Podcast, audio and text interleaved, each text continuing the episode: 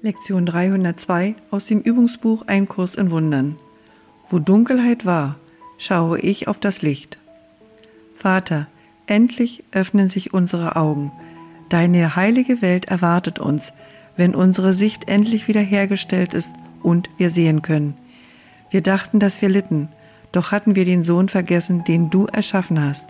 Jetzt sehen wir, dass die Dunkelheit unsere eigene Einbildung ist und das Licht da ist damit wir auf es schauen.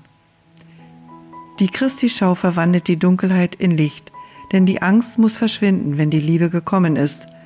Lass mich heute deiner heiligen Welt vergeben und auf das ich auf ihre Heiligkeit schauen und verstehen möge, dass sie nur meine eigene widerspiegelt. Unsere Liebe erwartet uns, während wir zu ihm gehen, und wandelt neben uns, indem sie uns den Weg weist. Er versagt in nichts, er ist das Ziel, welches wir suchen, und er ist das Mittel, durch was wir zu ihm gehen.